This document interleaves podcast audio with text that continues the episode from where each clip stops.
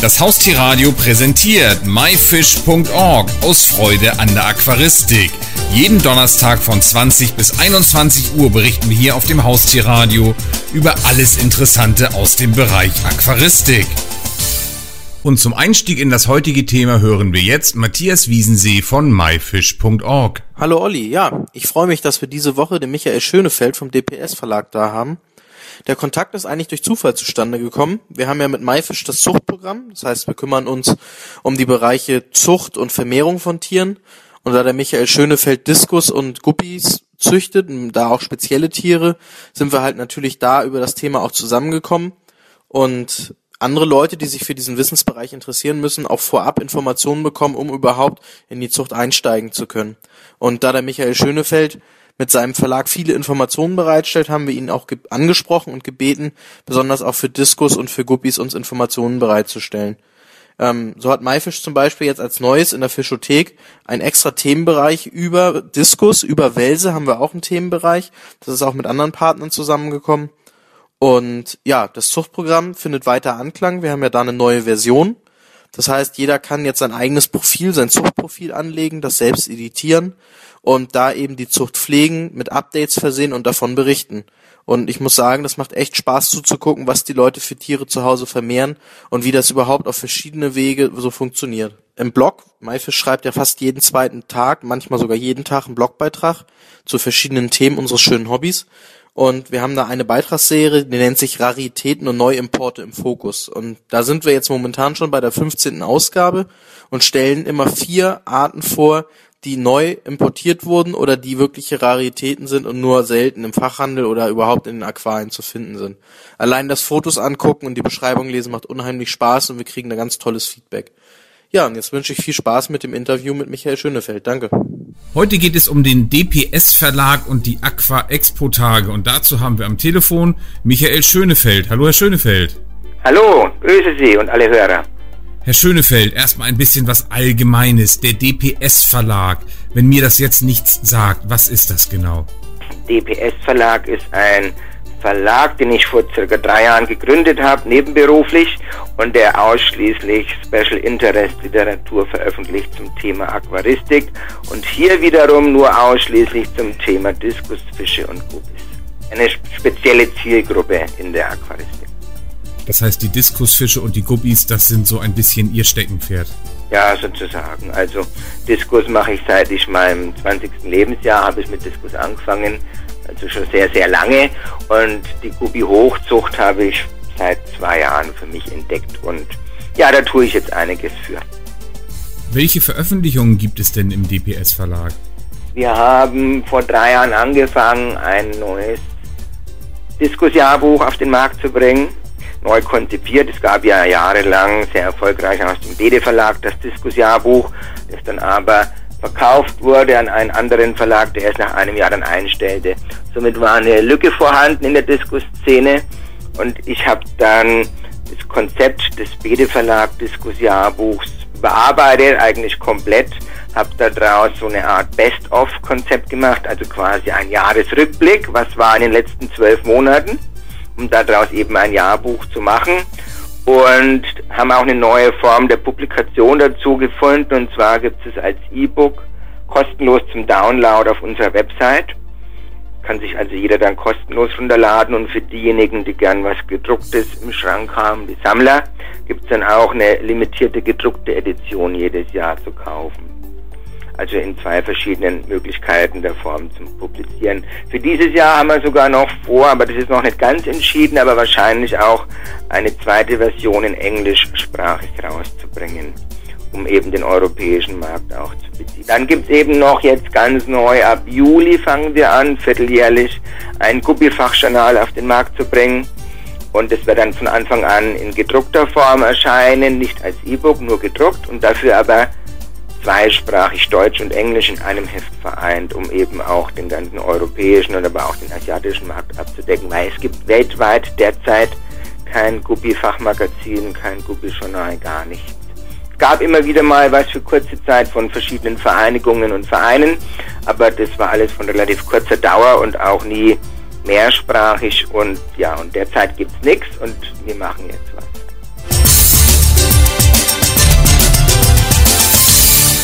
Können Sie uns zwischendurch mal die Internetadresse des DPS Verlag sagen, dass sich der geneigte Hörer da mal in Ruhe umschauen kann? Ja, natürlich. Die ist relativ umfangreich und alle Infos gibt es immer unter www.dps-verlag.de. Und DPS, vielleicht auch diejenigen, der für den es interessiert, das ist die Abkürzung für Diskus Publishing Schönefeld Verlag, DPS.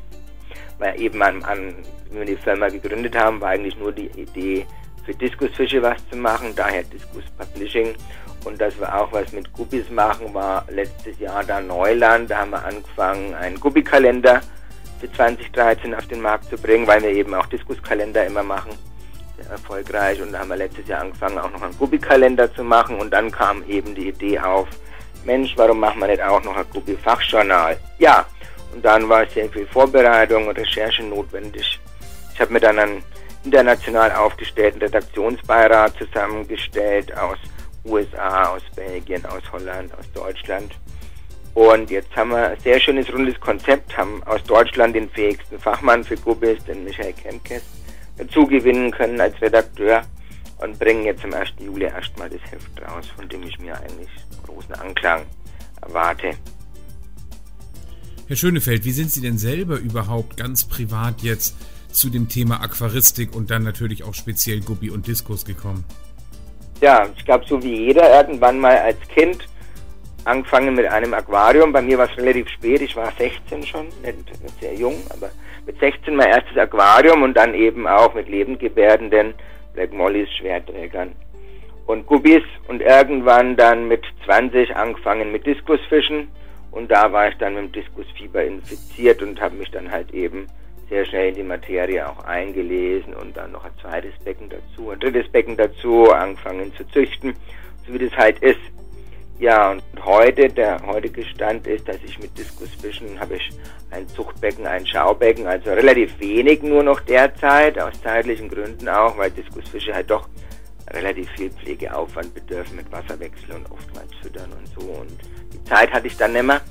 Aber dafür habe ich jetzt 30 Aquarien mit Guppi-Hochzucht in verschiedensten Farbformen und Schwanzformen in meinem Aquariumraum und die machen mir derzeit sehr viel Freude. Herr Schönefeld, machen Sie doch mal ein bisschen Werbung jetzt. Wir tun jetzt mal so, als sind wir hier im Werbefernsehen. Warum sollte jemand Guppies oder Diskusfische züchten? Was ist das Schöne daran? Ja, das Schöne bei Diskusfischen ist, sie gibt es in fast allen erdenklichen Farben. Da gibt es die ganzen Wildformen, die eher ja in Erdfarben, sag ich mal, braun und grün und gelbtönen, also relativ hm, ja, nicht farblos, aber die gedeckten Farben, die nicht so viel bunte Farbe zeigen, das sind ja mehr so die Wildfänge, das ist also für den Liebhaber eher was. Und dann gibt es eben noch die ganzen Hochzuchten in der Diskuszucht, die ja vornehmlich in Asien immer erstmals kreiert worden und mittlerweile gibt es Diskusfischen in allen erdenklichen Farben. Da gibt es weiße Diskusfische mit orangefarbenem Kopf. Da gibt es flächig blaue, da gibt es flächig gelbe, da gibt es welche, die sind blau mit ganz, ganz vielen kleinen roten Punkten. Dann gibt es flächig rot und von den Diskusfischen gibt es fast nichts, was es nicht gibt, farblich. Und da ist für jeden Geschmack auch irgendwas dabei. Und der Diskusfisch ist halt auch schon sehr majestätisch, wenn er im Aquarium seine Bahnen da zieht oder majestätisch unter einer Wurzel oder unter einer Schwimmpflanzendecke steht und abwartet praktisch. Also Diskusfische zu beobachten ist schon so ein Schauspiel für sich, sage ich mal. Oder auch der Fortpflanzungs, Fortpflanzungsverhalten von Diskusfischen, wenn sie ableichen an im Aquarium senkrecht stehenden Wurzeln oder diesen typischen Ableichvasen oder die Brutpflege von Diskusfischen, weil die fressen ja das Hautsekret der Eltern in den ersten Tagen. Also sehr gutes Brutpflegeverhalten und auch sehr interessant für denjenigen, der es als beobachten will. Also das ist eigentlich schon Grund genug, um sich mal mit Diskusfischen zu beschäftigen. Und beim Guppi ist es so, dass es da parallel beim Diskusfisch mittlerweile Farbformen gibt, die unschlagbar sind. Dazu kommen aber noch verschiedene Flossenformen beim Guppi. Also der Guppi, den gibt es ja in Triangel, in Fächerschwanz, in Rundschwanz, in Spatenschwanz, in Lyrerschwanz, Doppelschwert, Unterschwert, Oberschwert. Also es gibt zwölf Standard-Schwanzformen beim Guppi was da schon mal sehr viel äh, unterschiedliche Anschauungsbeispiele gibt. Und dann gibt es eben zu jeder Schwanzflossenform auch noch die verschiedensten Farben. Also das ist unerschöpflich mittlerweile beim Guppi. Der Vorteil beim Gubi im Gegensatz zum Diskus ist, ich sehe nach drei Monaten oder nach vier Monaten spätestens, wie sich das Jungtier farblich entwickelt hat, weil es dann eben fast ausgewachsen ist, alle Farben und Formen zeigt. Der Diskusfisch braucht bis zu ein Jahr, damit ich sehe, wie er sich entwickelt hat, farblich und formlich und von der Form her und so. Und also beim Gubi komme ich relativ schnell an mein Zuchtziel oder an mein Experimentierkreuzungsziel und sehe, was habe ich erreicht, wobei ich beim Diskusfisch etwas mehr Geduld brauche. Aber hat beide seinen Anreiz, ganz klar.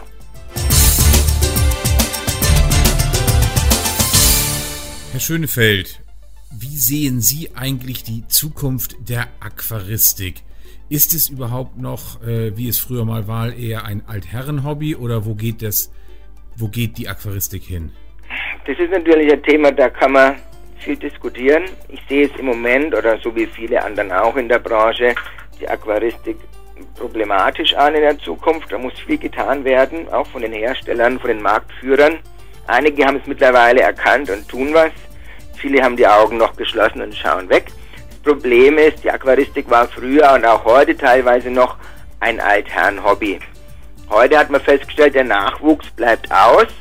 Die jungen Leute, so mit 20, 25 oder sagen wir auch 18, die machen lieber was anderes oder sitzen vorm Computer oder gehen aus, als wie sich mit Aquaristik und lebenden Tieren zu beschäftigen. Sprich, man muss das ganze Thema wieder interessanter machen heutzutage, um die Jugend an das Thema Aquaristik und Zierfisch heranzuführen. Da gibt es viele Möglichkeiten. Und eine dieser Möglichkeiten ist zum Beispiel auch, dass man in Schulklassen geht und im Biologieunterricht dann das Thema Aquaristik anspricht, dass man vielleicht ein Schulaquarium aufstellt, dass man dann der Schule Lehrmaterial gibt oder Kontaktadressen, wo sie sich was geben lassen können, um für Schüler kostenloses Lehrmaterial zu bekommen oder sogar ein Aquarium gesponsert bekommt. Also ich selbst als meine kleine Ein-Mann-Firma habe hier in Dortmund, habe eine Schulklasse, eine fünfte Klasse, denen habe ich ein Aquarium gesponsert, habe das mit denen zusammen eingerichtet, ich betreue das mit denen zusammen, habe vom Däne Verlag diese Aquaristik-Fibel für Kids heißt das Buch, was ich sehr gut finde und vorbildlich für Schüler sogar. Das habe ich denen dann auch beschafft und das haben die im Biologieunterricht durchgearbeitet. Und die Schulklasse ist so begeistert von dem Aquarium, die erzählen mir immer, ja, die Garnelen haben jetzt Babys bekommen und so. Also die sind voll begeistert von der ganzen Sache. Und so kann man eigentlich nur die Aquaristik fördern. Was natürlich auch immer sehr wichtig ist, ist, man muss weltweite Trends aufgreifen, wie das Thema Aquascaping, das kommt aus Japan. Hat jahrelang gedauert, bis es nach Europa geschwappt ist, dieses Thema, und bis es sich auch in Deutschland etablieren konnte. Viel dazu beigetragen hat natürlich auch der Wettbewerb in Hannover, der immer jährlich veranstaltet wurde für Aquascaper. Und jetzt auch spezielle Aquascaping-Literatur gibt es mittlerweile auch von verschiedenen Verlagen im Angebot. Aber das sind so Sachen, die darf man nicht verschlafen, da muss man mitreiten auf so einer Welle. Und da ist natürlich die Industrie und die ganzen Hersteller auch gefragt, dass sie solche Trends aufgreifen und in ihrem Sortiment integrieren und das dann natürlich auch bewerben mit Aktionen vor Ort und so. Also letzten fünf bis zehn Jahre ist viel geschlafen worden in der Industrie. Da hat man versucht, mit Nemo-Aquarien da den kurzzeitigen Trend wieder zu beleben.